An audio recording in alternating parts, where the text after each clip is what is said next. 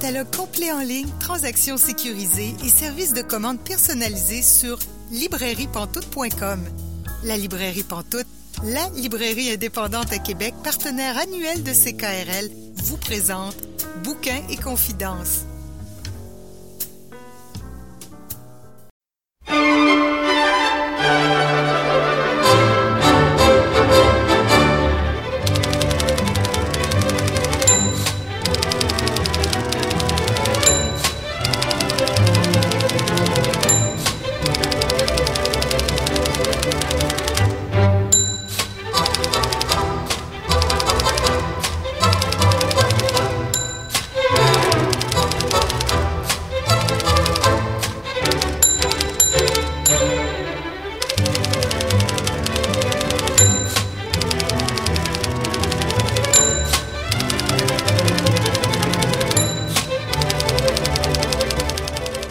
Bonjour et bienvenue à l'émission Bouquin Confidence. Julie Collin pour vous accompagner pour les 90 prochaines minutes. Bouquin Confidence, c'est votre rendez-vous littéraire sur les ondes de CKRL. Cette semaine, notre invitée est Noémie Pomerleau-Cloutier. Je m'entretiens avec elle dans environ 30 minutes. Aussi, notre chroniqueuse Émilie Roy-Brière nous présente un témoignage comme il y en a peu Également, euh, on a choisi de vous rediffuser une chronique d'Étienne Beaulieu qui date du mois d'août 2020 où il était question de coureurs des bois. Mais pour commencer, on parle d'un roman policier avec Pascal Roux.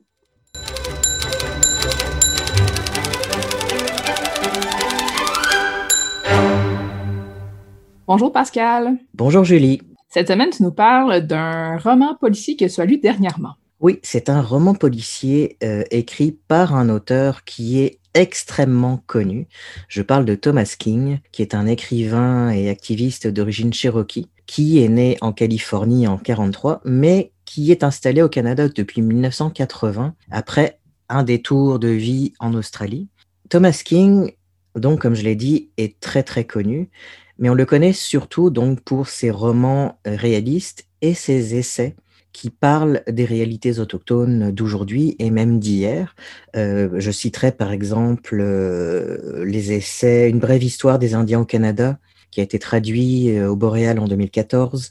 Également l'Indien Malcommode, un portrait inattendu des autochtones d'Amérique du Nord, également traduit au Boréal en 2014 ou encore euh, l'ouvrage Histoire et vérité, récits autochtones, qui est disponible chez BQ et qui est paru, si je ne me trompe pas, en 2015. Je dois aussi préciser qu'il vient tout juste de sortir également un recueil de poésie, je pense que c'est la première fois, euh, qui s'appelle Fragments d'un monde en ruine, euh, qui vient tout juste sortir, ou qui va sortir ces jours-ci chez Mémoire d'Encrier, et donc qui est traduit par Jonathan Lamy.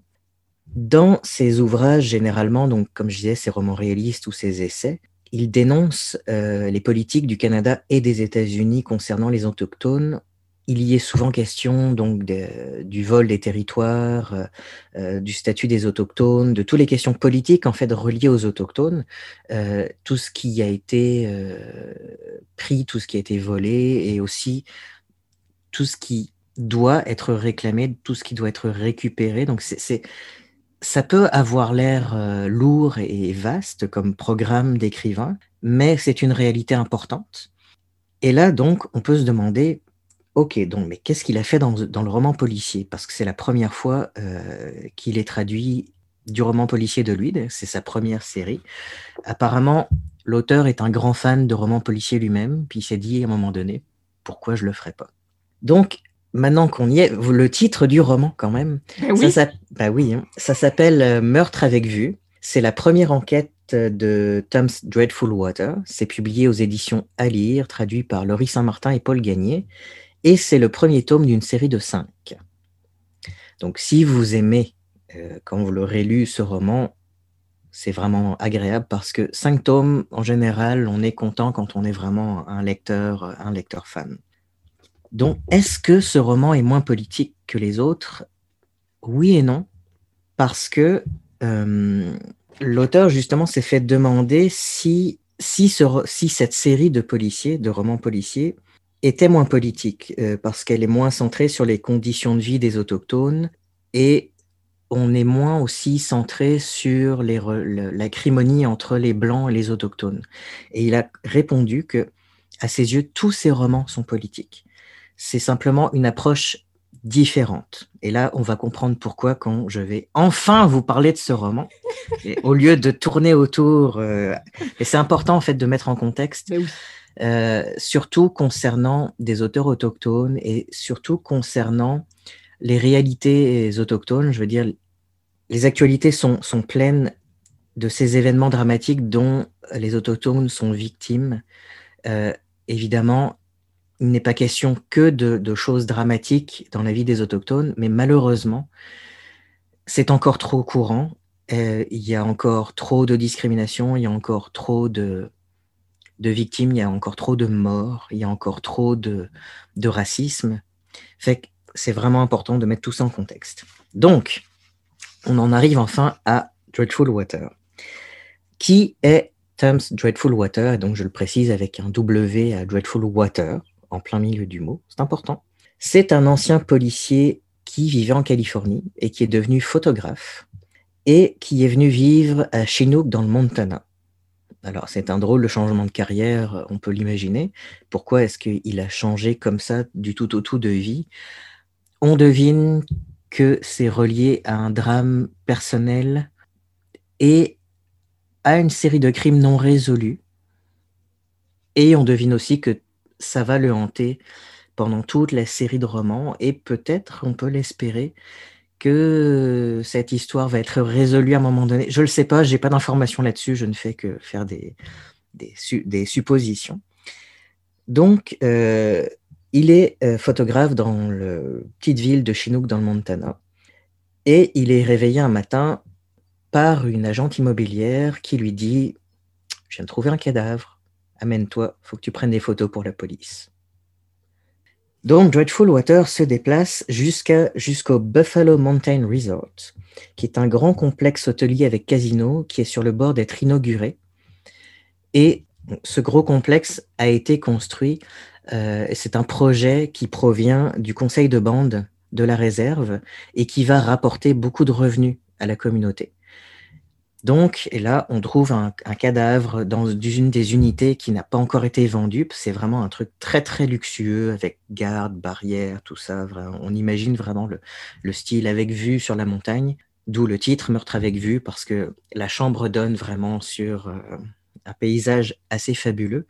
Et euh, évidemment, la police se dit, ah ça doit probablement être les autochtones qui sont dans le coup, parce que le mort est responsable de l'installation du système informatique de gestion du casino. C'est un truc technologique vraiment très avancé. Et la police donc soupçonne en particulier Stanley Merchant, qui est le fils de la chef de bande, Claire, parce que euh, Stanley est membre des Aigles Rouges, qui sont connus pour être contre ce projet euh, immobilier, même s'il va rapporter beaucoup d'argent euh, à la communauté. Donc, Thames est non seulement appelé pour prendre des photos sur les lieux du crime, mais ensuite il est appelé par Claire, la mère de Stanley. Et il faut préciser que Claire et Thames sont amants. Et euh, donc Claire demande à Thames de retrouver Stanley avant la police, parce que euh, Stanley est absent à la pêche, apparemment. Et il faut quand même se dire que euh, oui, il vaudrait mieux que ce soit euh, qui retrouve Stanley avant la police parce que certains policiers ne sont pas très doux dans les arrestations. Euh, même s'ils ne sont pas censés les arrêter, mais simplement les interroger, ils ne sont pas très doux avec les autochtones. Donc, Claire se dit, s'il te plaît, retrouve mon fils avant eux, mais je suis sûr qu'il n'a rien à voir avec le meurtre. Et donc, c'est là que commence l'histoire. Tom se dit, bon, il fait l'enquête même s'il est plus policier. Et donc, il commence à enquêter euh, sur ce meurtre qui provoque un certain nombre de remous parce que euh, les autochtones se disent oui, évidemment, c'est toujours nous les, euh, qui sommes soupçonnés en premier. et il y a donc non seulement les relations de Toms avec les policiers du coin, mais aussi avec les responsables du système informatique qui sont venus vérifier si le, si le système informatique avait été corrompu ou pas. Donc, en fait, il, il est dans, dans, il fait son enquête, euh, il fourre son nez là où il devrait pas, ou alors là où il devrait, à sa façon. Puis je trouve que bon, c'est ce premier tome est une mise en place. Euh, on commence à connaître les personnalités qui est important, qui vont être les personnages secondaires qui vont probablement revenir dans les autres tomes. Et le personnage de Dreadful Water est vraiment intéressant parce que c'est un, un personnage assez sarcastique, avec beaucoup de personnalité. Il, est, il a beaucoup d'humour, il, euh, il est très calme, il est très, même s'il est euh, hanté par ses propres démons, il faut bien voir ses propres démons. Il y a d'autres personnages vraiment intéressants comme Claire, qui est un personnage, c'est la chef de bande, c'est quelqu'un avec un fort tempérament, euh, qui, comment dire, euh, qui fait marcher Tom, c'est un peu au garde à vous pour elle, hein, parce qu'elle est, elle est, très très forte. Euh, mais ce que je trouvais intéressant aussi, c'est que on en parlait tantôt, est-ce que c'est un roman plus ou moins politique Oui et non? Ça montre quand même la façon dont fonctionne euh, le système politique interne d'une communauté, d'une réserve. Ça montre aussi les relations avec les Blancs. Et dans ce roman-ci, en fait, les relations sont, sont assez amicales, elles sont, elles sont assez bonnes j'allais dire dans le meilleur des cas, même si certains éléments sont malheureusement euh, personnellement racistes. Mm. Et je, ne dirais pas que ça fait du bien de lire ça aussi, mais ça montre également comment ça peut se passer bien quand tout le monde collabore au lieu de se tirer dans les pattes. Euh, donc il y a une relative harmonie je dis relative parce que on est quand même dans un roman policier, donc il faut qu'il se passe des choses dramatique et il faut qu'il y ait de la tension et du suspense. Euh, mais c'est ça, euh, j'ai pas trop envie d'en dire plus sur le contenu lui-même du roman parce qu'on est dans le roman policier et tous les petits détails comptent, fait que je voudrais pas euh, développer plus. Il y a aussi quelque chose qui est vraiment intéressant dans, ce roman-là. Il, y a une la description des personnages, c'est tellement beau, c'est tellement magnifique. Euh, à un moment donné, euh, Dreadful Water part dans la forêt, puis là, comme il est photographe, il a l'œil vraiment pour la beauté des paysages.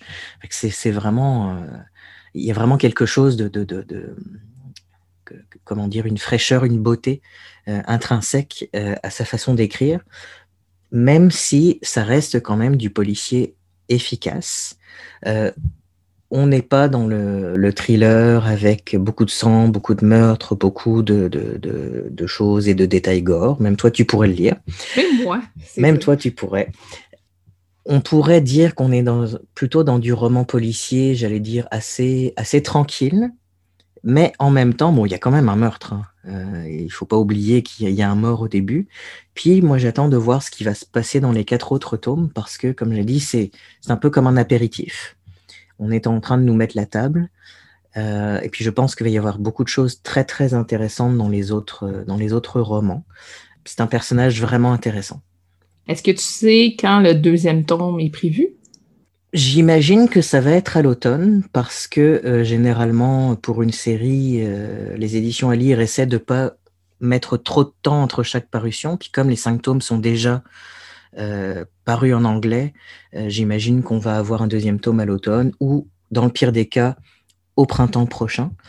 Euh, mais en tout cas, c'est une belle découverte.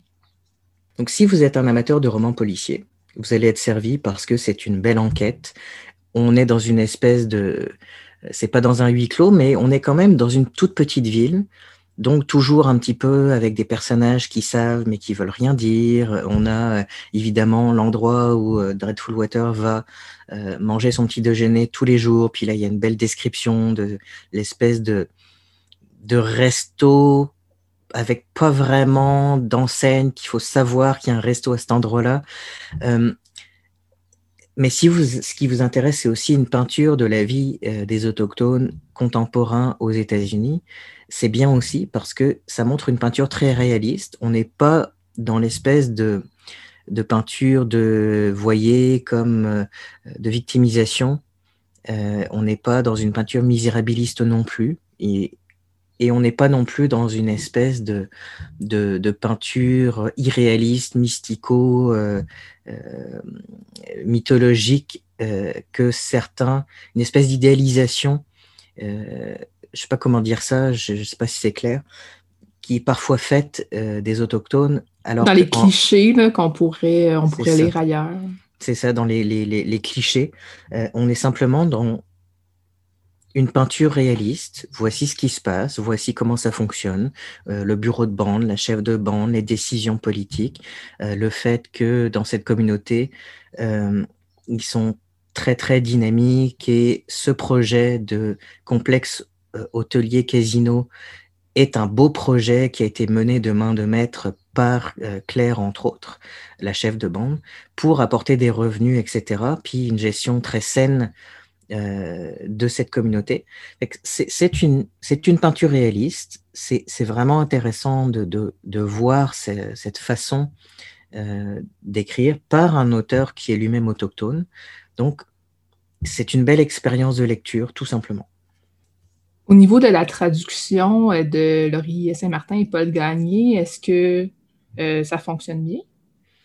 Je pense que oui. J'ai oublié très rapidement que c'était une traduction, donc c'est vraiment la meilleure des, euh, le meilleur des éléments pour moi de, de, de, me dire euh, euh, quand, quand tu n'as pas l'impression que c'est du traduit du, que ça, ça, ça, ça, coule bien. Fait que oui, je pense que c'est une bonne traduction, tout simplement.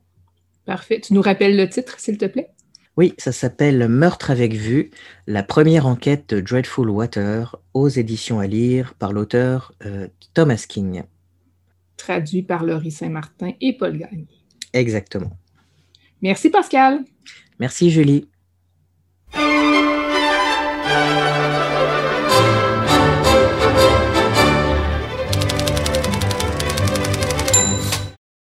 Vous êtes bien à Bouquet Confidence. Julie Collin au micro. Et là, je rejoins notre chroniqueuse Émilie Roy-Briard. Bonjour Émilie. Bonjour Julie. Cette semaine, tu nous parles d'un livre qui euh, va nous sortir un peu de notre zone de confort, je pense, quand même. Moi, ça m'a surprise quand tu m'as parlé euh, de, ce livre-là. Oui, effectivement, c'est pas tellement mon genre de lecture, euh, je dirais. Euh, généralement, je me tiens plutôt du côté de la science-fiction ou des littératures de l'imaginaire. là, en fait, cette semaine, je vais parler de Mémoire d'une maîtresse américaine, l'histoire d'une maison close aux États-Unis, 1880-1917. En fait, euh, je me rappelle quand j'étais au cégep, j'avais lu euh, le roman Même le mal se fait bien de Michel Folco, euh, qui est un roman historique purement absurde sur l'histoire d'un gars qui doit retrouver son demi-frère parce que son père a fait un enfant à une prostituée quand il était, quand il était étudiant à Vienne. Tout ça pour dire que dans ce roman-là, il y a des scènes absolument mémorable euh, qui se passe dans, un, dans, une maison close de Vienne. C'est une espèce de euh, c'est une espèce de bordel de luxe où est-ce que euh, l'espèce de tenancière de bordel qui s'appelle Madame Divina est là, elle va faire un point d'honneur de pouvoir satisfaire toutes les demandes de ses clients et elle se vante que ben, plus c'est compliqué, plus c'est cher. Puis effectivement, pendant le roman, ils ont la visite d'un de leurs clients les plus compliqués qui a une espèce de liste de demandes complètement absurde. Puis, c'est des scènes absolument géniales qui m'étaient, euh, restées en tête, euh, que, que, je chéris avec amour. C'est un très grand moment, euh, c'est un très grand plaisir de lecture la documentation de Michel Folco euh, est toujours euh, impeccable. Puis, en fait, à chaque fois, je me demande quel genre de documents, lui, sont passés sous la main pour euh, les assises historiques de ses romans. Puis, tout à coup, Mémoire d'une maîtresse américaine m'est passé sous le nez. On a un document, un témoignage de première main sur c'est quoi la vie dans une maison close. puis Nell Kimball, en fait, elle en a fondé trois dans sa vie. Un à la Nouvelle-Orléans, euh, un à San Francisco, puis ensuite de retour à la Nouvelle-Orléans, euh, dans un quartier qui est un peu l'espèce de quartier des plaisirs euh, qui s'appelle Storyville. Puis en fait, quand elle doit mettre fin à sa carrière en 1917, c'est parce que officiellement la police des mœurs va passer dans le quartier de Storyville, puis ils vont fermer le quartier carrément. elle va nous raconter en fait que oui, en principe, la prostitution à cette, euh, époque-là, donc euh, entre 1880 et 1917, on est, euh, très, très dans l'atmosphère dans l'atmosphère tournantière. On imagine les immenses bateaux à vapeur sur le Mississippi. en théorie, la prostitution, c'est illégal. En théorie, euh, toutes les activités du quartier sont illégales, mais bon, regarde, c'est pas très compliqué. Tu veux ouvrir un bordel, tu prends rendez-vous avec euh, le, le, bon responsable de département à la police. Tu dis, bon, ben, garde, combien tu veux par année pour que je puisse euh, runner ma business? Puis c'est ça qui est ça. Il faut simplement payer le bon montant aux bonnes personnes, puis on a à peu près la paix de temps en temps, il y a des plaintes, il faut fermer le bordel pendant une semaine, on rouvre sous un autre nom une semaine plus tard, c'est pas plus grave, tout le monde le sait, euh, c'est comme ça que ça fonctionne. Puis, j'avais juste feuilleté l'introduction quand le livre m'était passé sous la main. Euh, la fille fait juste raconter comment elle va gérer sa cave à vin. Euh, j'étais complètement passionnée. Son écriture est incroyablement terre à terre. Il n'y a pas de, il y a de flafla. Va vraiment expliquer les choses euh, comme elles sont, comme elle le pense. Euh, parfois, son point de vue est discutable. Elle va avoir euh, des opinions très, très tranchées sur, par exemple, les Noirs, les Créoles, les lesbiennes. elle va nous expliquer tout ça de son point de vue avec la distance historique. ça s'explique. Puis, même en dehors de ça, sa vie se lit comme un roman. Euh, en fait, on nous explique qu'elle est née euh, dans une ferme de l'Illinois en 1854. Euh, à un certain moment donné, il y a une tante qui va s'établir chez eux, c'est tante Letty. tante Letty, elle est malade. elle dit de ne pas se soucier d'elle, qu'elle a assez d'argent pour payer un loyer jusqu'à sa mort, qui ne devrait pas tarder. Puis, en fait, tante Letty, on apprend que c'est une ancienne prostituée qui est venue finir sa vie chez des parents, euh, je crois qu'elle va laisser un petit pécule euh, à la fameuse Ned Kimball qui, elle, va. Euh, en, fait, la vie à la ferme, ça lui plaît pas. C'est vraiment de la merde. Elle veut juste foutre le camp ailleurs. Elle tombe amoureuse d'un gars qui s'appelle Charlie. Ils ont pour projet de s'enfuir ensemble vers le Brésil, de s'ouvrir une plantation. ils vont s'enfuir ensemble en volant l'argent de la poste du village pour atterrir à la ville de Saint-Louis du jour au lendemain, le fameux Charlie, ben merde, il est disparu, euh, ne trouve plus sa valise, euh, elle peut plus retourner chez elle parce que ben merde, elle a volé la poste. C'est complètement hallucinant. Donc, c'est comme ça, en fait, qu'elle va débuter euh, sa carrière euh, de prostituée, se rappelant, en fait, les bonnes paroles de Tante Letty qui dit que toutes les femmes portent en elles un trésor, mais qu'elles ne savent pas nécessairement. Le trésor, en fait, ben, c'est le moyen de faire de l'argent facile. elle a une adresse d'amis de Tante Letty euh, chez qui elle va aller sonner, proposer ses services euh, et commencer sa carrière de prostituée à 15 ans. Elle va prendre le nom euh, de Goldie. Peu à peu, ben, elle va apprendre les ficelles du métier. Elle n'est pas idiote, donc elle sait qu'elle pourrait faire mieux de son côté. donc, elle va ouvrir sa première maison. Elle explique le genre de tenture, de commodité qu'il va y avoir là-bas elle explique qu'une des premières règles, c'est en fait que le client puisse tirer son coup euh, dans la plus parfaite tranquillité d'esprit, puis que plus il est vieux, plus c'est compliqué, la tranquillité d'esprit pour pouvoir tirer son coup. Elle va avoir... Il y a tout plein de perles et d'aphorismes là-dedans. Euh, tantôt, je fêtais un peu euh, pour essayer de, prendre des notes, de mettre un petit peu dans le bain pour la chronique. Je tombais sur des phrases complètement hallucinantes. elle va finir par euh, épouser un braqueur de banque. Ils vont aller à New York, ils vont avoir un enfant ensemble. Euh, tout ça va se finir super mal. Elle va ouvrir sa troisième maison close. Euh, puis, en fait, en 1917, quand le, quand le, le, quartier va être définitivement fermé, elle va devoir se rabattre sur d'autres activités. Elle va essayer d'investir dans le commerce du rhum puis dans des terrains en Floride, mais en fait, ça ne fonctionnera pas. Puis, le moyen, en fait, qu'elle va trouver pour ne pas mourir de faim, ben, ça va être d'écrire ses mémoires et de les proposer à un éditeur. Euh, on apprend dans l'introduction que ses mémoires ne vont jamais être publiées de son vivant. En fait, elle va confier son manuscrit à euh, un auteur qui s'appelle Stephen Longstreet, que je connais pas du tout, mais elle dit ben, peut-être que tu pourrais me mettre euh, peut-être que tu pourrais mettre en relation avec un éditeur, tu me diras s'il y a quelque chose d'exploitable à faire avec ça. Euh, ça va traîner dans un tiroir euh, jusqu'en 1967, où ça va finalement être publié, que lui va se rappeler que ah ouais, j'aurais peut-être quelque chose d'intéressant à m'amener. et donc, ben malheureusement, il a écrit ses mémoires, c'est super génial, mais elles n'ont jamais été, elles ont jamais été publiées de son vivant, puis elle n'aura jamais vu la couleur de son argent finalement. On se rappelle qu'elle a commencé à écrire parce qu'elle voulait faire des sous, justement. c'est sûr hein. qu'elle n'en aura pas vraiment profité, ces sous-là. Oui, effectivement. Euh, surtout que le but premier était de ne pas mourir de faim. son écriture, son, écriture est intéressante parce que c'est pas quelqu'un qui a nécessairement de l'instruction. En fait, elle a appris à lire et à écrire euh, sur le tard. Euh, comme je dis, c'est quelqu'un qui est très terre à terre, qui va jamais, qui, qui, va jamais, comment je pourrais dire, qui va jamais se faire de scénario dans sa tête. En fait, elle explique à un certain moment donné qu'elle a appris à lire, mais elle préfère mille fois lire le journal que lire des romans d'amour. En fait, elle comprend absolument pas l'attrait du roman. Pourquoi lire des choses inventées euh, alors qu'on peut, euh, alors qu'on peut se contenter de la réalité? Elle raconte sa relation avec ses filles. Euh, ben, en fait, les filles les filles euh, du bordel, elle va parler, euh, elle va parler de son cocher, elle va parler de sa cuisinière, euh, puis elle est très fière de dire que sa cuisinière, elle peut cuisiner de la cuisine française, anglaise et créole à volonté. Puis, avec cette espèce de, de distance avec ce qu'elle raconte, compte tenu que la maison close fonctionne un peu, fonctionne un peu comme un microcosme. Elle va expliquer que, elle, avec ses clients par rapport à n'importe quelle épouse dans une soirée mondaine, ben, ils vont euh, discuter des mêmes sujets, ils vont fréquenter les mêmes personnes influentes, euh, que ce soit euh, des chefs de police, des notaires, des juges. Sauf que, par exemple, si elle se croise dans la rue, ben, le notaire va dire bonjour à l'épouse, mais elle, il lui dira jamais bonjour. Mm. Donc, c'est toujours un peu, c'est toujours un peu la face sombre de la ville de Nouvelle-Orléans ou de la ville de San Francisco. elle va avoir la chance la chance euh, de travailler dans des, euh, dans des maisons closes haut de gamme. Donc, euh, je pense que pour passer une nuit avec une fille, ça coûte 20 dollars.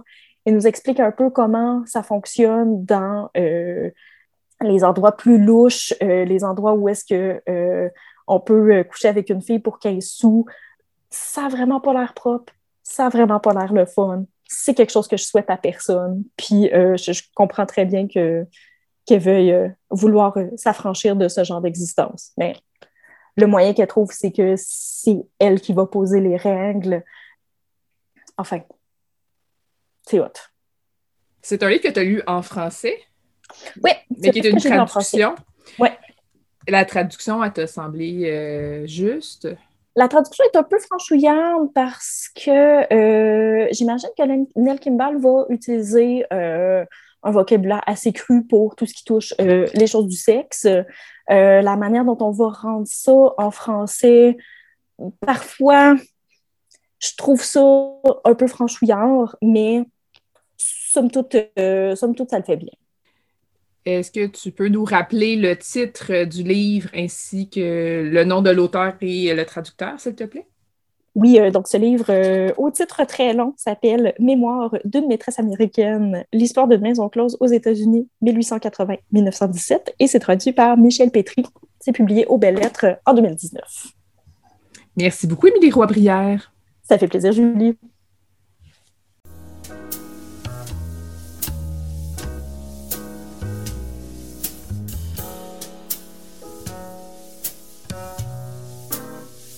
Catalogue complet en ligne, transactions sécurisées et services de commande personnalisés sur librairiepantoute.com. La librairie Pantoute, la librairie indépendante à Québec, partenaire annuel de CKRL, vous présente Bouquins et confidences.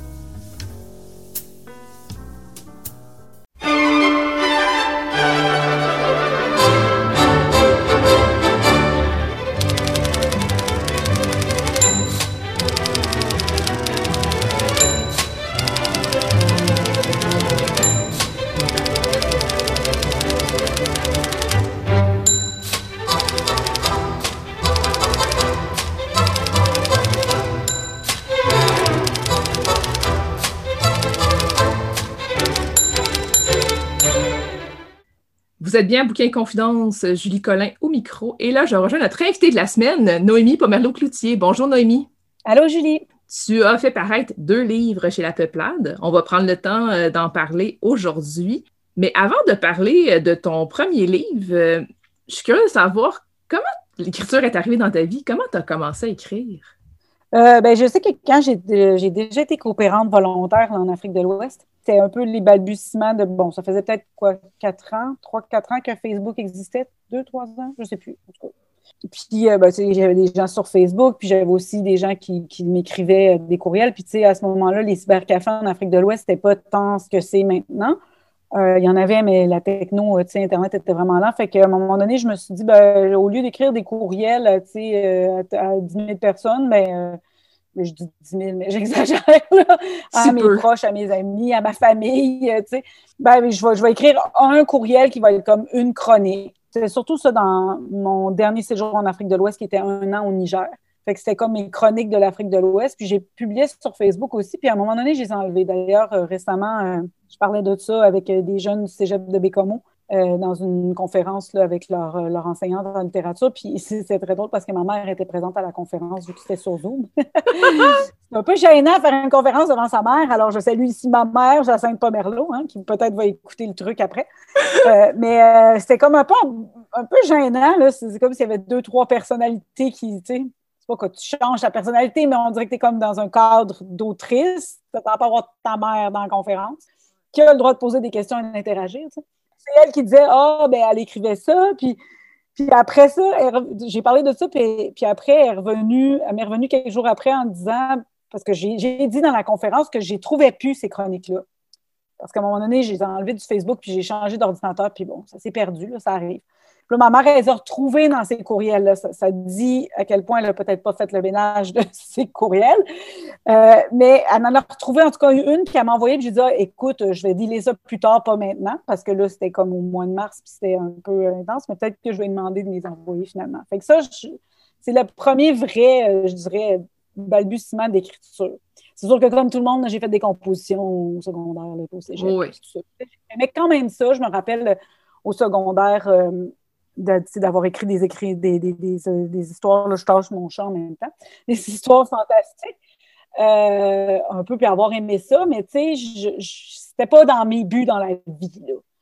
Euh, puis là, après ça, ben, en 2012, j'ai eu plusieurs mésaventures, mais disons qu'en 2012, j'ai, vécu une, peine d'amour qui vraiment euh, m'a vraiment fait beaucoup de peine, même si c'était pas quelque chose qui durait depuis longtemps. Donc, euh, maintenant, je sais que ça ramenait peut-être d'autres choses. Puis pour moi, ça ne pouvait pas venir autrement que de la poésie. Je veux dire, ça venait vraiment comme de quelque part de très profond et de très blessé euh, à ce moment-là. Fait que je pense que ça ne pouvait pas être autre chose que de la poésie. Hmm. Tu sais, j'ai pas vu, genre, sur Facebook des images où ils disent, tu sais, si vous sortez avec euh, un auteur ou une autrice, beware. ou si vous nous faites de la peine, beware, we will describe you. Non, c'est ça. Dans le fond, on, pourrait te mettre dans notre livre, tu sais. C'est attention. fait que c'est ça. Fait que c'est à cause d'une peine d'amour, mais c'est à la base, mais tu sais, tout ce qui a été écrit dans ce temps-là est bon, ça a peut-être été sur des blogs d'écriture puis tout ça avec d'autres personnes, mais j'ai jamais ressorti ça et crois-moi, je ne vais jamais le ressortir. ben, Je ne pense pas. En tout cas, on ne peut jamais dire jamais. je vais toucher du bois, je touche du bois à côté de moi. Peut-être euh, plus tard, quand tu vas être vraiment plus âgé, ça va être tes écritures de jeunesse qui vont sortir. Euh. Oh mon Dieu, j'espère que jamais. avant d'écrire euh, avant d'écrire Brassel Varec, j'ai quand même aussi, je fonctionnais beaucoup, beaucoup avec l'écriture à partir de photos. J'ai mm-hmm. longtemps fait ça jusqu'à près en 2018. Je pense qu'après ça, je me suis comme un peu tannée. Pas que. Puis là, je, recommence un peu, mais des fois, quand je n'ai pas envie d'écrire un grand projet, bon ben c'est peut-être ça, mais euh, j'avais, à partir de ça, j'avais beaucoup travaillé sur l'anxiété, puis j'avais écrit un premier manuscrit qui a été refusé partout. Et heureusement, parce qu'il n'était pas achevé, tout ça, là, puis encore là, je l'avais envoyé, puis même, euh, je pense que Maïgan l'avait lu aussi, puis il m'avait dit, c'est un super bon squelette, c'est un super bon début, mais il faut que tu rajoutes de la chair dessus. Puis là, j'avais pas le goût de pousser ça, je sentais pas que c'était ça. Puis là, ben, je m'étais mis à écrire après ça, brasser le varec, mais ça devait pas être ça du tout ça devait être beaucoup plus contemplatif euh, sur la côte nord et tout. Puis là, à un moment donné, ben, assez vite, là, après cinq, sept poèmes, je sais pas. bon, le dessin de mon père est comme arrivé dans mon écriture. Puis ça, c'est un endroit où jamais j'allais et où je ne voulais pas aller. Donc, euh, mais mon père étant décédé tragiquement sur la 138, euh, la 138, c'est pas mal c'est l'artère de la côte nord. C'était comme comment j'ai pu penser que ça viendrait pas, je ne sais pas. Je pense que j'étais un peu naïve. Mais c'est ça, quand ça s'est arrivé, je me suis dit, oh non, on va pas aller là, ça va vraiment être pathétique. Là. Puis la façon d'y aller, ben, c'était. Je suis passée par la, flore. Je sais que ça, je l'ai dit souvent, là, mais je suis passée par la flore laurentienne que ma mère m'a donnée, qui était l'exemplaire euh, qui appartenait à mon père. Fait qu'avec ça, je me suis dit, OK, je vais être capable d'exprimer les, émotions. Mais, mais je me suis pas tout dit ça sur le coup. Là. Maintenant, je vois que c'est grâce à ça.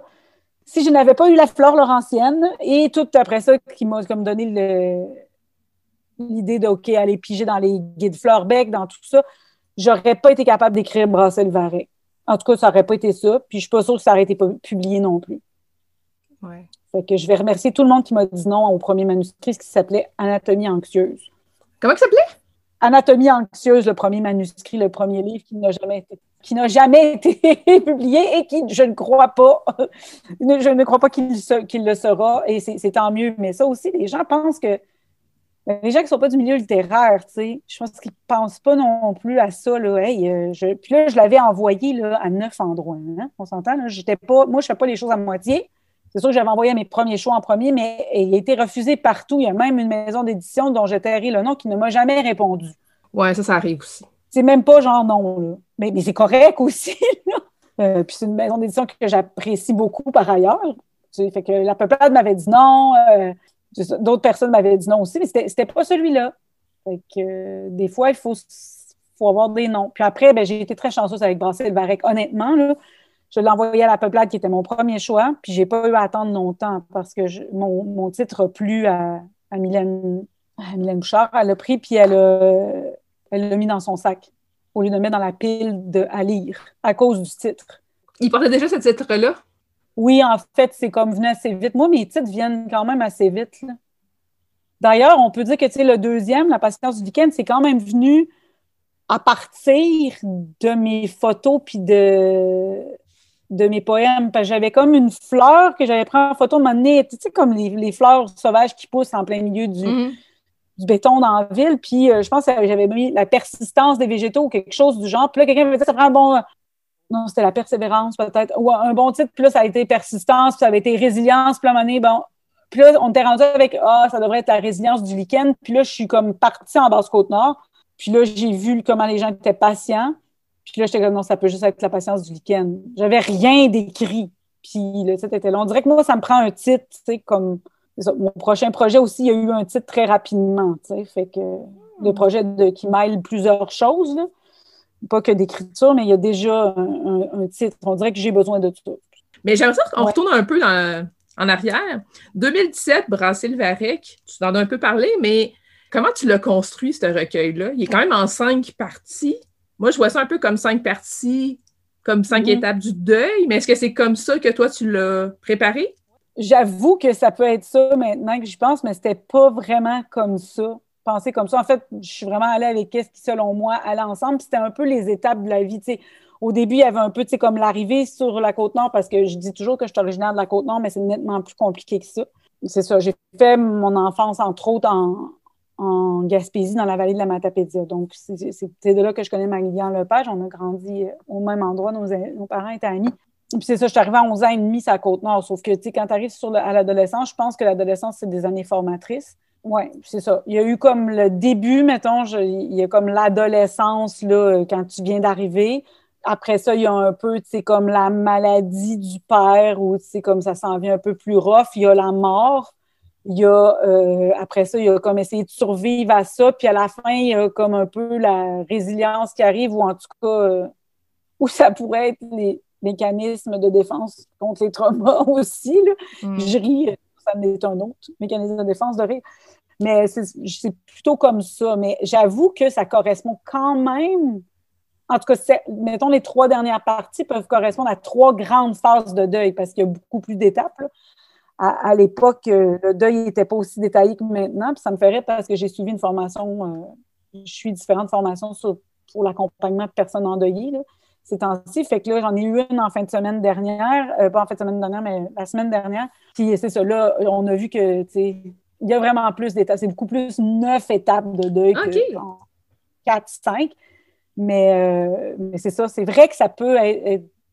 c'est pas fait comme ça, mais ça peut être interprété comme ça. Ça aurait été une méchante bonne idée, d'ailleurs. Tu nous as dit que la flore laurentienne a été très importante mm-hmm. pour euh, construire euh, ces poèmes-là. À la base, quand tu les écrivais, est-ce que ça venait déjà avec des mots aussi complexes? Il y a plein de mots là-dedans que moi, je n'avais jamais vu de ma vie avant de, lire dans ton livre. Est-ce que ça venait comme ça ou c'était un retravail pour les insérer à l'intérieur? Il y en a que je, possédais déjà parce que euh, mon père était ingénieur forestier, puis son but d'envie, c'est qu'on apprenne euh, beaucoup de choses. Puis quand j'étais jeune, je suis allée dans un camp de vacances du cercle des jeunes naturalistes. Hein, attention, euh, naturalistes. par, qui avait été fondé. Après, je l'ai su par Marcel Gauvreau, donc la correspondante et amie et nous ne savons pas, potentiellement plus l'âme sœur du frère Marie-Victorin. Fait que j'ai trouvé ça vraiment, vraiment spécial quand j'ai su ça après. J'ai comme, OK, c'est comme un retour. Puis j'avais déjà euh, des connaissances de botanique. En fait, euh, quand j'ai écrit Brasser le je me suis rendu compte que j'en avais beaucoup plus que ce que je pensais, mais que j'avais tout repoussé ça parce que quand j'allais au camp de vacances, j'aimais vraiment ça, la botanique. Dans les sciences, c'était ma préférée. Au début, c'est comme venu un peu euh, par hasard, là, tu sais au fur et à mesure que j'ai écrit le livre, je me suis dotée d'une méthode de travail. C'est-à-dire que, tu sais, souvent, je feuilletais, mettons, les guides fleurs-bec. Puis là, je choisissais des fleurs ou, des plantes qui me parlaient, puis qui étaient présentes sur le territoire nord-côtier. Et euh, là, à partir de la description, ben, des fois, j'allais dans l'usage médicinal de ces plantes-là, l'usage populaire aussi, les surnoms populaires, parce qu'il y a plein de surnoms pour ces choses-là, ou les surnoms inspirés de l'anglais. si on pense simplement au pissenlit, auquel je suis allergique moi-même, alors scoop. Euh, mais le pissenlit, bon, en anglais, c'est dandelion, mais c'est déjà en français, dans le français ancien ou dans d'autres nomenclatures, mm-hmm. c'est la dent de lion. Tu pourrais jouer avec ça, tu sais, euh, la chevelure du lion, euh, la crinière, le, le, rugissement, tu pourrais jouer avec ça. Ou dans le, dans la description, entre autres, de où est-ce qu'on trouve, dans quel milieu on le trouve, euh, c'est dans quelle famille, c'est quoi l'anatomie de la plante, puis c'est ça, les usages médicinaux. puis ce que j'aimais beaucoup des, guides Fleurbec, puis ça, je, vais avoir l'air de déploguer, mais c'est ça. Il y a des gros, beaux gros livres de plantes qui existent là, maintenant là, sur la cueillette et tout. Là. Ben, les Fleurbec, là, ils existent depuis les années 70-80, puis ils sont vraiment très faciles à mettre dans un sac parce qu'ils ne sont pas gros sont tout petits. Fait que, tu sais, ça apprend plein de choses. Fait que c'est à partir de ces mots-là. Puis aussi, la flore, puis après ça, j'allais voir dans la flore laurentienne. Là. Au début, j'avais commencé beaucoup plus par la flore laurentienne, mais bon, le langage de Marie-Victorin est un peu plus soutenu. Si on regarde dans la flore laurentienne, puis dans d'autres encyclopédies de botanique, c'est souvent écrit de façon très poétique, les descriptions. Puis Marie-Victorin était très bon là-dedans. Fait que c'était inspiré de ça. J'ai pas copié ce qu'il a dit, mais tu sais, par exemple, là, si je pense à, mettons, la, la, scène où, où euh, mon père décède dans le fond à l'hôpital, puis qui est comme, tu sais, il flotte dans, l'air une odeur de thé des bois, ben c'est parce que l'arbre, là, ça fait très longtemps que je ne l'ai pas lu, vous m'excuserez, mais je crois que c'est pour, des raisons personnelles, je ne le lis plus en public. Euh, c'est trop difficile. Ça me fait trop revivre d'affaires. Puis des fois, je ne me rappelle plus de la soirée après, quand j'ai lu. Ou en tout cas des moments que. Oui, oui, c'est ça. Fait c'est des choses auxquelles on pense pas quand on écrit ça, mais c'est très personnel, fait que c'est très dur de m'en détacher. Puis même quand je lis pas la partie euh, coupable blanc, euh, en fait, il meurt quand même à chaque fois que je lis. Donc, c'est un peu trop dur pour ça, mais je pense que c'est le boulot, là, parce que c'est son arme préféré. Fait que d'après moi, c'est ça. Euh, ben, dans la description du boulot, par exemple, le boulot, ça servait à faire, à faire des cercueils. Ça a déjà servi à faire des cercueils. Euh, puis bon, quand on le coupe, il ça disait que dégage une odeur de thé des bois. Fait que ça, j'ai repris. Puis moi, le thé des bois, c'est quelque chose que je trouve qui sent extrêmement bon. Là. Même si c'est un moment tragique, comme c'est une odeur forte aussi, c'est une odeur qui, est parlante en soi. Fait que c'est comme ça que je suis allée, en fait. Soit avec des mots qui venaient de la, taxonomie, de, l'étiquetage des plantes, soit, euh, soit l'anatomie de la plante, soit les propriétés, soit les noms communs, soit le, l'habitat soit tout ça. c'est pour ça qu'il y a des mots qu'on ne comprend pas tout. Puis aussi, c'était dans le travail d'édition, j'ai réfléchi avec, avec euh, Mylène et Paul là-dessus. Il y, a, des poèmes qui sont plus hermétiques. Par exemple, il y en a un où il y a plein de nomenclatures de la sylviculture que moi, je ne possédais pas, mais mettons, Mylène disait Oh, c'est très opaque, mais en même temps, elle me disait ben, Pourquoi tu voudrais le garder? Puis un travail d'édition, c'est aussi défendre tes choix. Puis moi, c'était comme ben, ça, pour moi, c'est le clash entre la fille et le père, ils ne se comprennent pas. Ça, c'est son langage à lui, puis elle comprend rien de ce qu'il dit. Puis vice-versa. Donc, euh, ça démontrait aussi l'incompréhension. C'est des écrivains ou des écrivaines qui réfléchissent beaucoup à ces choses en écrire, mais ça, moi, c'était mon premier. Je me rends compte que tout ça, il y, a, de ces choses, des choses que je comprends, mettons, si je parle de ce livre-là, maintenant, que j'avais pas compris même en l'écrivant. Non, c'est ça, tu n'avais pas le recul non plus. Oui, non, j'avais pas le recul non plus.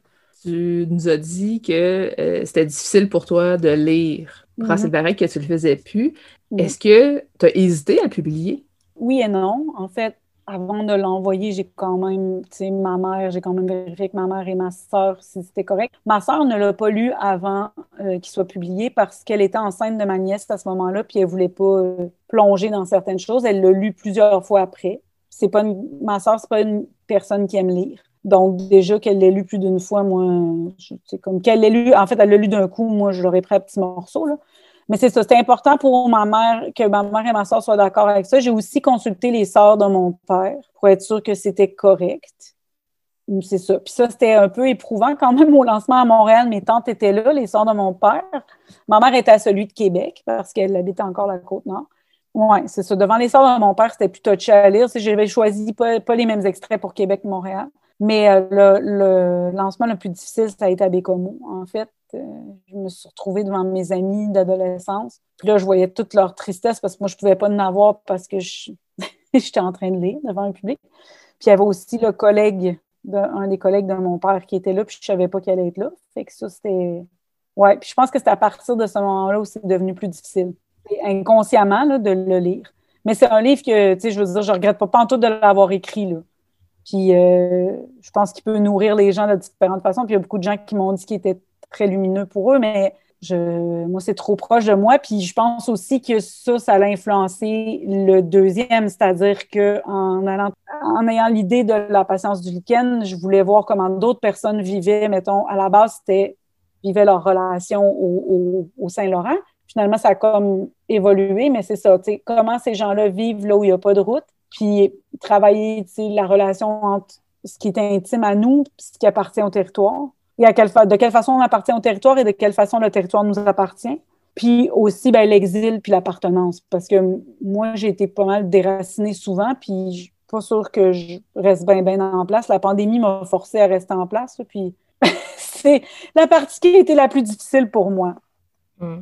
Fait que, puis j'ai pas pu même aller finir le livre sur le terrain comme je voulais. il me restait deux communautés où séjourner un peu plus longtemps, qui sont une à côté de l'autre. J'ai fini, ça au téléphone. J'avais déjà rencontré des gens de là, il y avait déjà des, morceaux qui étaient écrits dans d'autres villages parce que quand ils se visitent l'hiver ou sur le, Bella des Gagnés, mais euh, je pense que ça, ça l'a influencé. Je voulais sortir de mon histoire pour aller voir les histoires des autres. Mais aussi, moi, je suis quelqu'un qui aime vraiment ça, rencontrer les gens. Fait que j'étais bien contente de me faire raconter des histoires. Mais oui, parlons-en de la patience du lichen. Tu mm-hmm. es allé sur, en Basse-Côte-Nord. En fait, tu es allé visiter différents villages euh, là-bas mm-hmm. pour justement rencontrer des gens, puis rapporter un peu leur histoire, puis qu'est-ce que toi, ça te fait vivre aussi de, de, les mm-hmm. rencontrer à la base, est-ce que tu pensais vraiment faire tous ces villages? Ben là, tu disais que ton projet avait évolué, mais est-ce que tu pensais, quand tu t'es dit je vais aller sur la base Côte-Nord, est-ce que tu pensais vraiment faire tous les villages de cette façon-là? Non, je pensais faire juste les arrêts au quai du Bella des Gagnés. Jusqu'à deux semaines après avoir eu la bourse, puis en train de préparer l'été, que je me suis rendu compte que ça serait pas possible. Parce que, bon, entre autres, ma mère m'avait comme parlé de comment c'était, mais je pense qu'elle avait des souvenirs de, ben, pas, elle n'était pas allée, mais elle avait des, des commentaires qui dataient, tu sais. C'est-à-dire, avant, quand c'était le Nordic Express, celui, bon, en fait, même pas celui qu'on voit dans les films de Perrault, là. Dans le film de Perrault, le goût de la farine, c'est pas le Nordic Express, je pense que c'est le Fort Mingan. Bon, en fait, Fort Mingan et Nordic Express étaient plus petits. Fait qu'ils rentraient un peu plus dans les villages, mais euh, Bella a besoin de vraiment beaucoup, beaucoup de profondeur d'eau parce que c'est un navire qui est très grand. Euh, il y a huit ponts quand même. Puis euh, c'est ça fait que ce navire-là se rend pas, à part à Harrington Harbor, se rend pas vraiment au centre du village. Fait que les gens, ils vont pas toutes, puis des fois, c'est la nuit quand ils passent. Fait que, tu sais, c'est plus autant une fête que c'était peut-être, je dirais, dans les années 60, 70, 80, que de voir le bateau arriver. Fait que tout de suite après, je me suis rendu compte que ça serait pas possible. Fait qu'avec des gens sur le terrain, mais ben, j'ai planifié de faire, euh, tu sais, j'ai fait tête à la baleine Harrington Harbor, Chevry, le premier été en 2018 Après ça, à l'hiver 2019, Saint-Augustin-Pacoachipi. Cet hiver-là, on avait été chanceux. C'était dans les grands hivers. Là. On a eu deux, trois hivers où il y a eu beaucoup de neige, puis ça a été très froid.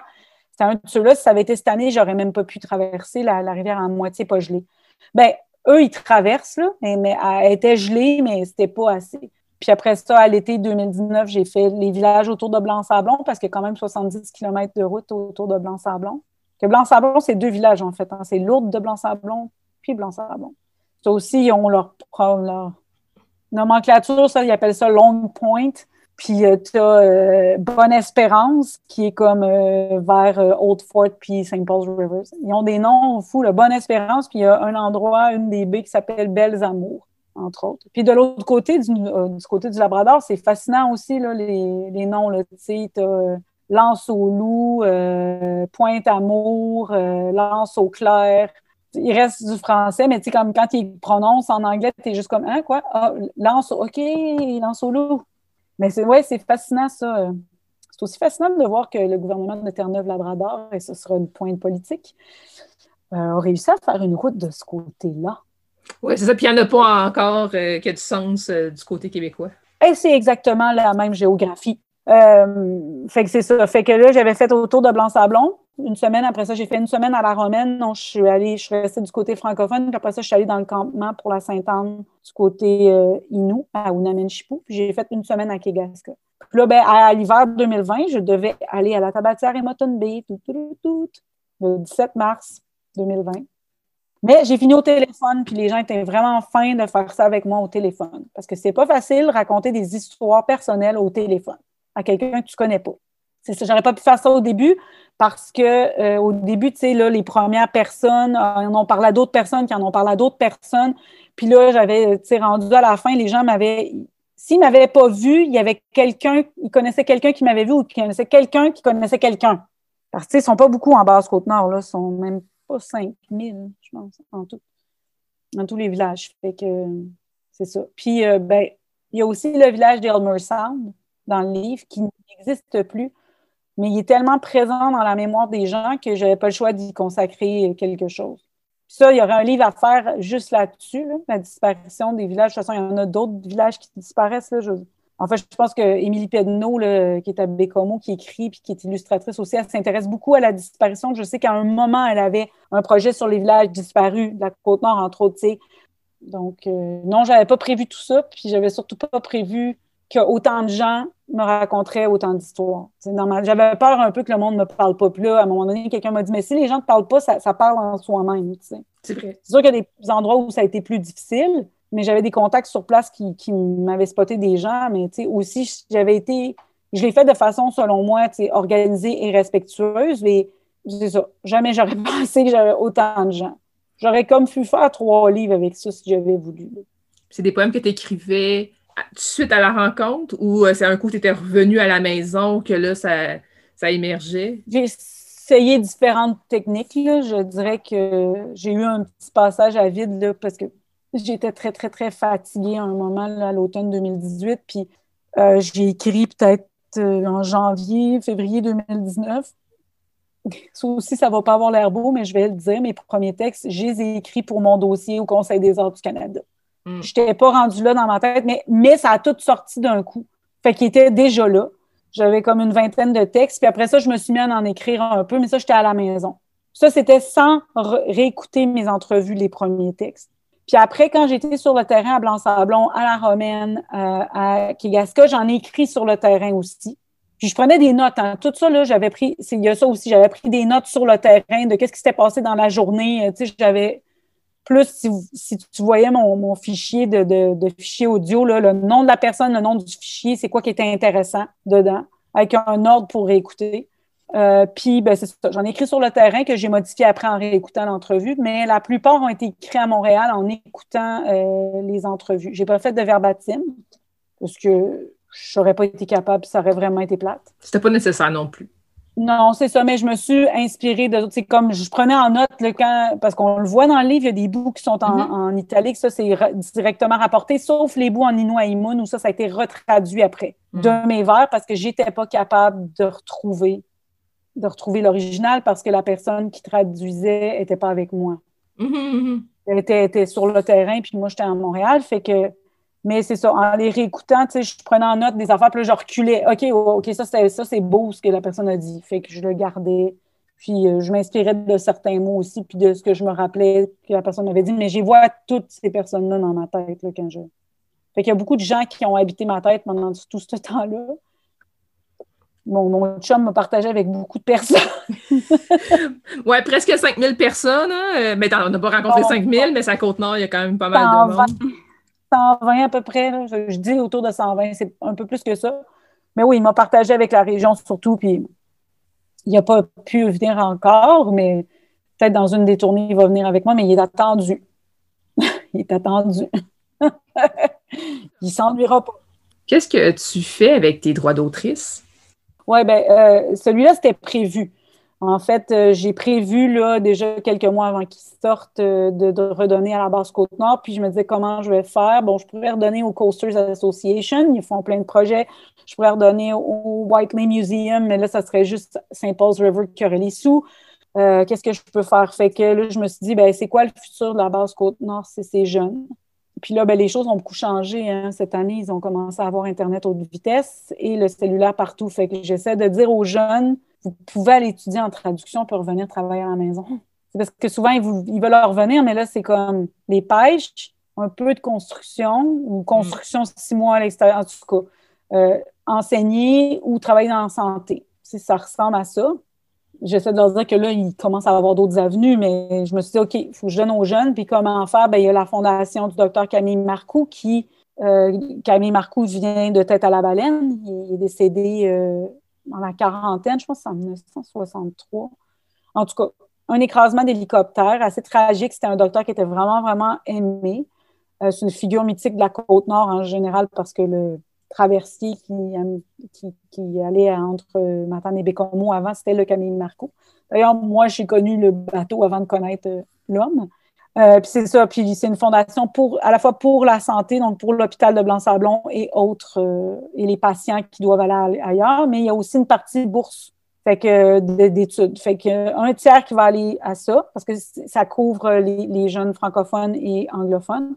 Puis ben, les Autochtones sont euh, gérés par le, fédéral, puis les, en tout cas leur éducation, par le fédéral et le conseil de bande. Donc, je vais donner aux deux autres écoles, aux deux écoles autochtones aussi ça, c'était prévu. Puis le premier, ben, Brassel Varec, à un moment donné, j'ai décidé que j'allais donner les sous. Euh, les deux premières années, en tout cas, j'ai donné les sous euh, au, Centre de prévention du suicide de la Côte-Nord, puisque mon père est décédé par suicide et que les ressources en santé mentale sont sous-financées.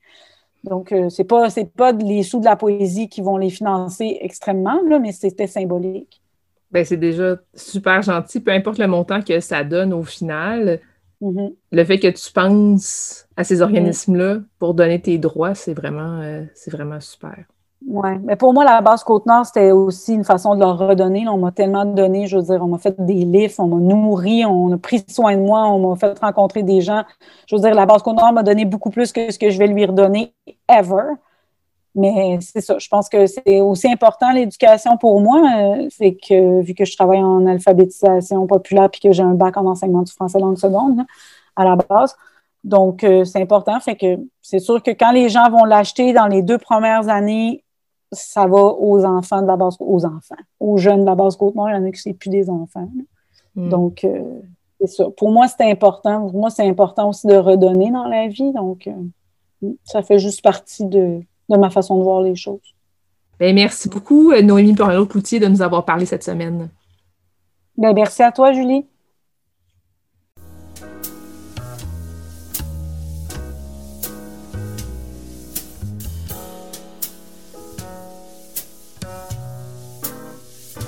complet en ligne, transactions sécurisées et services de commande personnalisés sur librairiepantoute.com. La librairie Pantoute, la librairie indépendante à Québec, partenaire annuel de CKRL, vous présente Bouquins et confidences.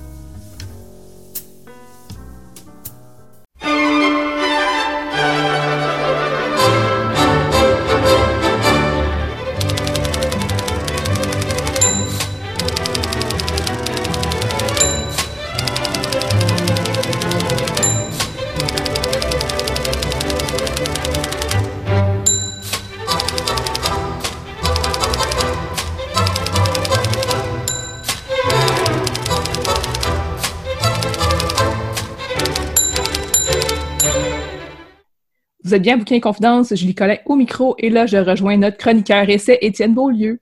Bonjour, Étienne. Bonjour, Julie. Cette semaine, tu nous parles d'un livre de Serge Bouchard et Marie-Christine Lévesque, Ils ont couru l'Amérique.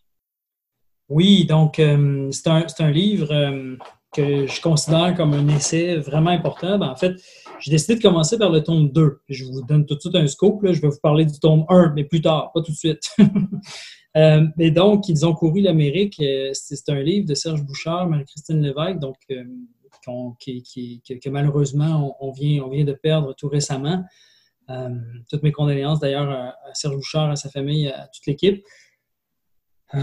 donc, c'est un livre qui, qui est absolument important pour moi, mais avant d'entrer dans le contenu, euh, je voudrais juste vous parler de quelques petites anecdotes vraiment personnelles à propos de, Serge Bouchard. Je suis obligé de, faire mon espèce de coming out à propos de Serge Bouchard. Euh, c'est un, peu, spécial, c'est que pour moi, euh, je, pense que je ne suis pas tout seul. C'est pour ça que je me permets de dire des choses aussi personnelles que ça, mais Serge Bouchard, c'est comme une espèce de voix intime que je porte depuis des années en moi, puis c'est pas compliqué pourquoi, c'est très concret. C'est que dans ma famille, Serge Bouchard, c'est un Dieu vivant. C'est rien d'autre que ça. C'est un Dieu euh, sur deux pattes. En fait, c'est un Dieu abstrait. Je, dis sur deux pattes, mais c'est pas ça. C'est plutôt un Dieu abstrait. C'est une espèce de voix de fond de toute mon enfance, de mon adolescence, de même du début de ma vie adulte. Euh, mon père voit un culte euh, complet à Serge Bouchard, puis c'est pas compliqué. Si vous dites le moindre mal de Serge Bouchard, vous mangez pas. c'est aussi clair que ça. Donc, c'est quelqu'un qui a accompagné euh, des soirées, des soirées de temps, mes, soirées d'enfance, de, je dirais, enfance assez, assez avancée, adolescence. C'est quelqu'un dont la voix, qui est tellement connue, a bercé, je dirais même, a modelé ma rêverie sur le territoire américain. Euh, je pense qu'il a fait ça pour des centaines de milliers de gens. C'est pas exagéré de dire ça. Euh, et donc, c'est pas juste un essayiste, Serge Bouchard, c'est aussi une voix, bien sûr, une voix, une voix d'or, une voix euh, qui a été, comment je dirais ça, que, que, les dieux lui ont donné. On peut dire ça comme ça, une voix incroyable, une voix radiophonique par excellence. Donc, je ne vous présenterai pas Serge Bouchard, vous connaissez mieux que moi. Euh, Marie-Christine Lévesque, même chose. D'accord? C'est toute une équipe euh, qui, travaille donc sur euh, toutes sortes de thèmes. Mais moi, je, connais Serge Bouchard depuis très longtemps. Toute la série qu'il avait faite, je sais pas moi, sur une épinette nommée Diesel, à l'époque où il travaillait avec Bernard Arcan, etc. Mais ils ont couru l'Amérique. Pour moi, il est spécial, celui-là, parce qu'il nous parle des coureurs des bois. Puis ce qui m'amène au, thème des coureurs des bois, ben, c'est parce que c'est un livre que je suis en train de lire, donc c'est un, que, pardon, que je suis en train d'écrire. quel lapsus. Puis c'est un, un, livre sur, l'imaginaire du territoire, puis je lui dois beaucoup, beaucoup euh, à ce livre. Ils ont couru l'Amérique. Euh, parce que c'est lui, en quelque sorte, qui a frayé le chemin vers le vers euh, l'immensité du territoire. C'est lui, c'est avec sa voix de conteur. Donc, c'est là aussi où je veux juste ouvrir, avant d'entrer dans le sujet, de ma deuxième petite parenthèse. Euh, c'est que euh, il y en a beaucoup qui vont penser que l'essai, en particulier l'essai littéraire que j'aime beaucoup, que c'est une voie très, très restreinte. Mais juste vous faire prendre conscience que depuis que je tiens cette chronique-là, Bouquins et Confidences, on a vu des choses ultra diversifiées comme Anne-Antone Capèche, euh, qui n'a rien à voir avec la voix de conteur de Serge Bouchard dont je vais parler, ou encore Nicolas Lévesque, Pierre Vadeboncoeur. Donc, ça n'a rien à voir. Euh, c'est pas l'essai littéraire, contrairement à ce qu'on peut dire, ne souffre pas de vadeboncoeurisme aigu, comme je l'ai lu cette semaine dans une chronique de Yann Amel. Euh, ça n'a absolument aucun rapport. L'essai littéraire est, très diversifié dans ses formes, dans sa, dans, dans, je dirais même dans sa capacité narrative, presque poétique. Euh, ils ont couru l'Amérique et je dirais un, un, pôle assez, assez euh, extrême de la narration. C'est quasiment des contes. Je dirais même c'est presque des légendes. Donc, c'est une série de, euh, c'est une série de, de, de, portraits de coureurs des bois. Hein. Ça se passe malheureusement pas mal tout au masculin. Les coureurs des bois, c'est pas mal toute une gang de poilus, soyons clairs. Euh, il n'y avait pas de femmes trop trop dans cet univers-là. En tout cas, il y en avait peut-être, puis on, on, va le découvrir plus tard, mais pour l'instant, ce qu'on en sait, c'était pas mal masculin. Donc, une série d'une dizaine de, portraits. Donc, ça va d'Étienne Brûlé jusqu'à euh, Jean Lheureux, Albert Lacombe. Donc, euh, euh, des, premiers courants des bois, très proches des, grands découvreurs que sont Champlain ou encore Louis Joliette, toutes sortes de, personnages qu'on croit connaître, mais qu'en fait, on ne connaît pas vraiment. Moi, mon préféré, je dois l'avouer tout de suite, c'est Étienne Brûlé. Étienne Brûlé, c'est un. Puis tout, le texte de, Serge Bouchard est absolument incroyable. Il faut que, faut que nos auditeurs, nos auditrices lisent ça. C'est comme une espèce de, conte. Euh, euh, ça, se peut presque pas, euh, cette vie-là. Donc, le sous-titre, c'est L'ensauvagé. Donc, Étienne Brûlé, c'est un, un, personnage qui, qui accompagne toute la découverte du territoire par les Français de la première génération. Là. En fait, pas celle de quartier, celle de Champlain, là où les Français s'installent pour de bon. Euh, et c'est tout le lien avec le monde amérindien qui est absolument fascinant.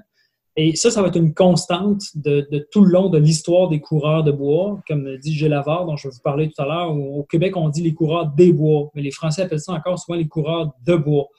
Euh, donc, les, figures de coureurs des bois, euh, je vais rester au Québec, sont souvent des figures limitrophes qui, ont un pied dans la culture française, puis qui finalement euh, décident de s'ensauvager, comme le sous-titre d'Étienne Brûlé, c'est-à-dire de devenir eux-mêmes, je le dis en guillemets, des sauvages, de, passer du côté amérindien des choses. Puis c'est souvent un long, long, long passage dans leur vie. Je ne dirais pas qu'ils restent là toute leur vie, c'est, ça ne serait pas vrai.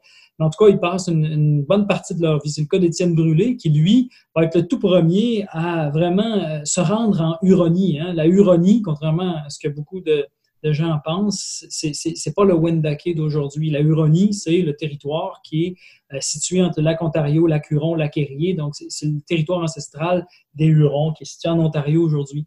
Donc, Étienne Brûlé va se rendre jusqu'en Huronie, il va apprendre les langues amérindiennes, il va apprendre leurs coutumes, puis il va devenir ce qu'on appelle un truchement donc un interprète entre les Français. Donc, c'est là où il y a un rôle absolument essentiel. Mais le gars, Étienne Brûlé, c'est là où il me fascine. C'est que c'est un, un homme qui euh, rejette à peu près toute forme d'autorité. C'est le premier des coureurs des bois, puis en même temps, c'est le stéréotype, je dirais même c'est le modèle de, tous les coureurs de bois, euh, parce que euh, il est en but avec l'autorité des missionnaires hein, qui font la loi sur le territoire à cette époque-là. Donc, c'est quelqu'un qui, qui, finalement, en découvrant le territoire d'ici, découvre l'absurdité de toute forme d'autorité, quelque chose de complètement anarchiste chez Étienne Brûlé.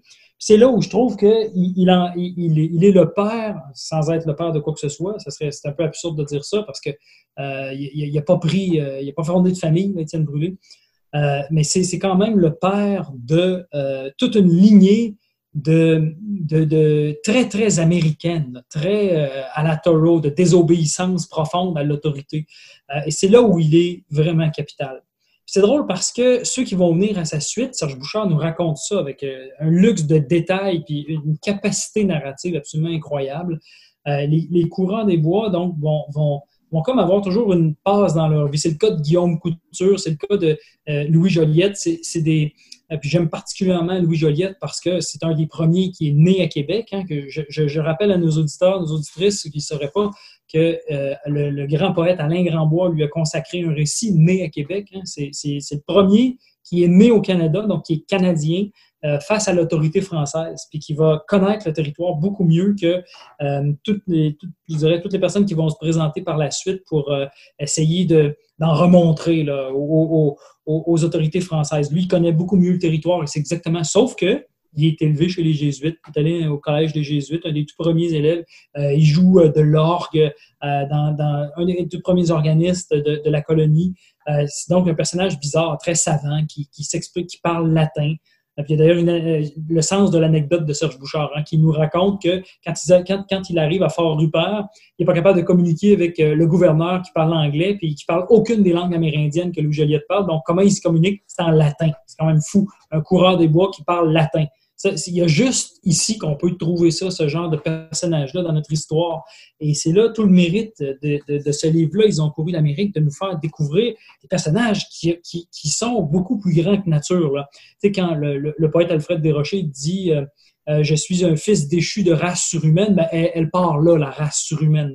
La race surhumaine des coureurs des bois qui sont souvent des personnages ultra savants comme Louis Joliette, ou des, des, cancres euh, comme Étienne Brûlé. Soyons clairs, c'est un cancre, Étienne Brûlé, mais c'est quelqu'un qui va avoir une connaissance absolument incroyable du territoire, des langues amérindiennes, une capacité d'apprentissage des langues hors du commun, euh, une capacité de diplomatie, de compréhension, d'empathie envers les, les, toutes les nations amérindiennes qu'il va rencontrer, pas juste les Hurons, les, euh, les Pétuns, les Neutres. on pense qu'il est allé, a rencontré les Neutres aussi, donc c'est des, des, nations qui sont plus à l'ouest encore que les Hurons, mais qui font partie de la Grande Confédération Huron.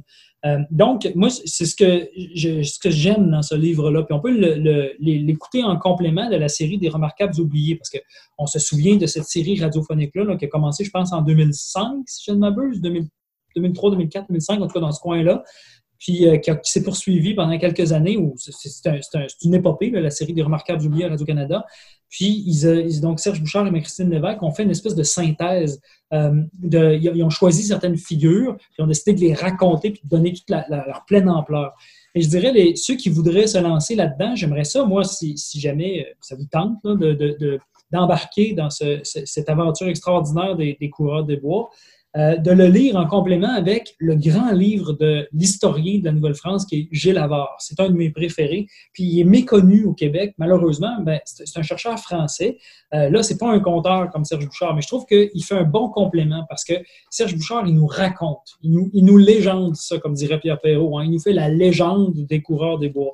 Mais Gilles Havard, lui, il nous en fait l'histoire. C'est-à-dire qu'on comprend que ces coureurs des bois-là, c'est des gens qui ont des intérêts économiques très, très, euh, très, très puissants. Puis euh, ils ne s'en vont pas sur le territoire juste pour aller faire mumuse avec les, découvertes et tout ça. ils s'en vont faire fortune. Ils, ont une idée très claire, puis ils sont mandatés par l'Empire. C'est ça qu'il y a deux livres de Gilles Havard. Il y a Histoire des coureurs des bois, Amérique du Nord, 1600-1840. Puis le deuxième livre que je conseillerais à nos auditeurs, nos auditrices, c'est Empire et métissage, Indiens et Français dans le pays d'en haut, 1660-1715 parce que c'est là où on comprend que les coureurs des bois, dans le fond, c'est les émissaires de, l'Empire français. Il ne faut pas oublier ça. C'est les bras sur le terrain. Euh, en fait, comment je dirais ça, les bras, mon image n'est pas très bonne. Ce sont les, les, émissaires sur le terrain d'un empire qui veut s'étendre sans arrêt. Euh, et donc, ils, ont, euh, ils, sont en mission. Ils, sont, ils sont en mission de conquête, de découverte. Puis, ils, ont, oui, comment je dirais, une une, accointance sans, aucun doute avec le monde amérindien. Mais ils sont là pour euh, faire un travail aussi euh, de transfert culturel qui, au bout du compte, va donner une acculturation qu'on connaît très bien. Euh, et donc, les coureurs des bois, il ne faut, pas non plus tomber dans la légende, je dirais trop romantique, du coureur des bois qui est là juste pour sortir de la civilisation française, puis s'implanter dans une nouvelle civilisation beaucoup plus pure, tout ça, etc. Ils sont malheureusement des Euro-Américains comme les autres, plus avancés euh, dans, le territoire, au-delà de la frontière de la civilisation, mais ils en font partie quand même. Ils sont l'extrême pointe avancée de la civilisation française. Ils vont se rendre jusqu'à l'embouchure du Mississippi, ils vont se rendre jusqu'à avec la véranderie dans l'Ouest canadien. Ils vont, même euh, donc euh, être les pères de, de, de, de, la, province du Manitoba, ils vont, etc. Tu sais, le Manitoba, Saskatchewan, tout ce coin-là, c'est eux autres qui ont, qui découvert ça. L'Ouest, même l'Ouest américain.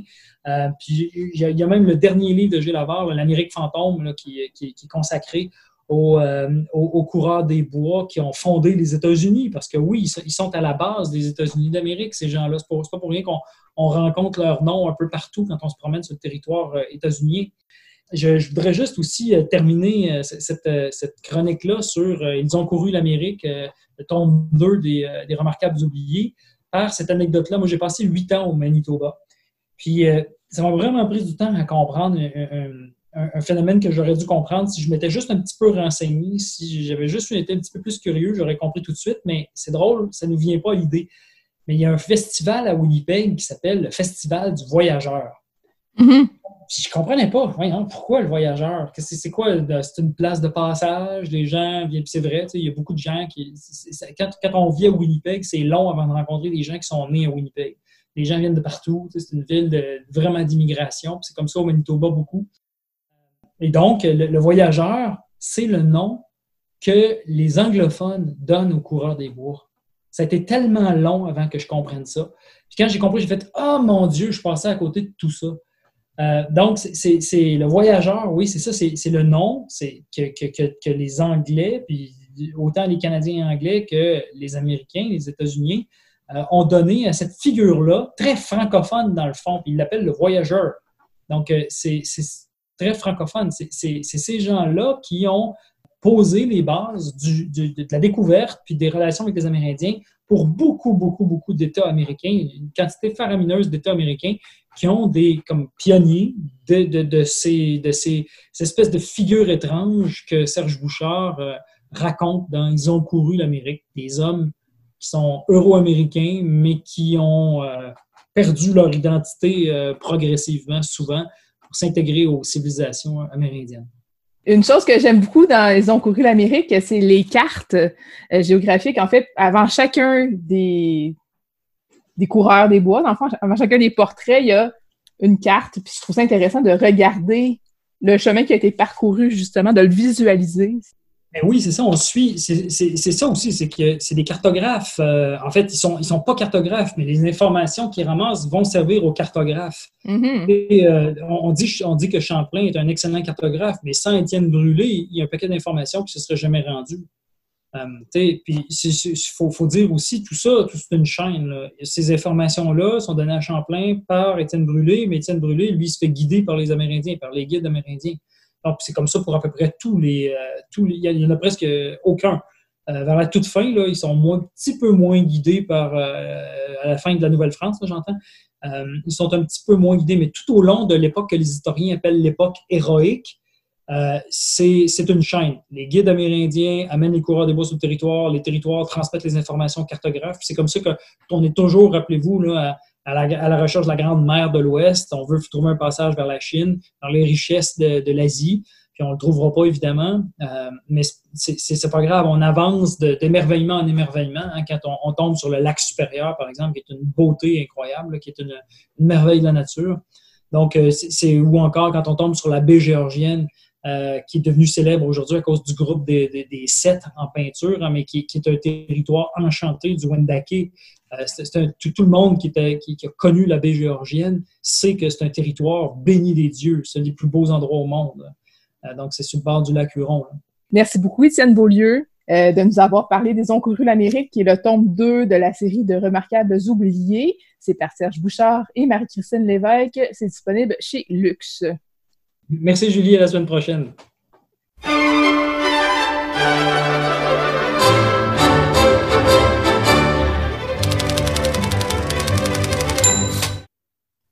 C'est tout pour Bouquin Confidence cette semaine. Merci à notre invité de la semaine, Noémie Pomerleau-Cloutier.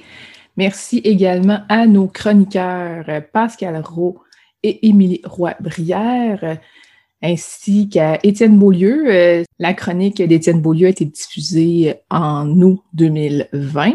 Je vous avoue que je trouve ça un peu euh, spécial quand on sait que Serge Bouchard nous a quittés maintenant. Euh, d'entendre parler de lui au présent, alors qu'à l'avenir, on va devoir parler de lui euh, au passé. D'ailleurs, dans les prochaines semaines, on va revenir sur d'autres livres de Serge Bouchard. Avant de vous quitter, deux choses. La première, c'est que je vous invite à consulter la page Facebook de Bouquin Confidence et à vous abonner si ce n'est pas encore fait. Et aussi, je vous rappelle, si vous ne le saviez pas, peut-être que vous ne savez pas, que le radioton de CKRL aura lieu du 28 au 30 mai, donc dans quelques jours. C'est un événement qui est capital pour la santé de CKRL. Donc, vous pouvez participer de différentes façons, entre autres en participant à l'encan en ligne, où est-ce qu'il y a 94 lots, si je ne me trompe pas également, je vais être là, moi aussi, pendant le, le radioton avec Raymond Poirier qui anime La vie en BD le vendredi. On va être ensemble dimanche matin. Si je ne me trompe pas, c'est à 11h30 et on va faire des prescriptions littéraires, Raymond Poirier et moi. Donc, évidemment, je vous invite à être à l'écoute. Donc, restez euh, sur les ondes de CKRL. C'est Rock'n'Roll Planète qui suit euh, dans quelques instants. Passez une belle soirée. On se retrouve au Radioton et nous, en plus, on se retrouve lundi prochain euh, à 18h30 pour euh, une autre émission de Bouquet Confidence. Au revoir.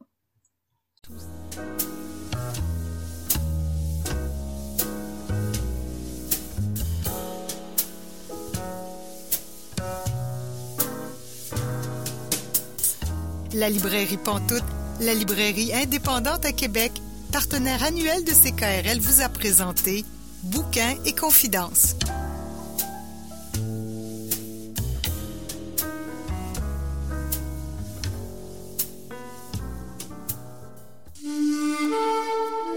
Cette émission est disponible en balado-diffusion.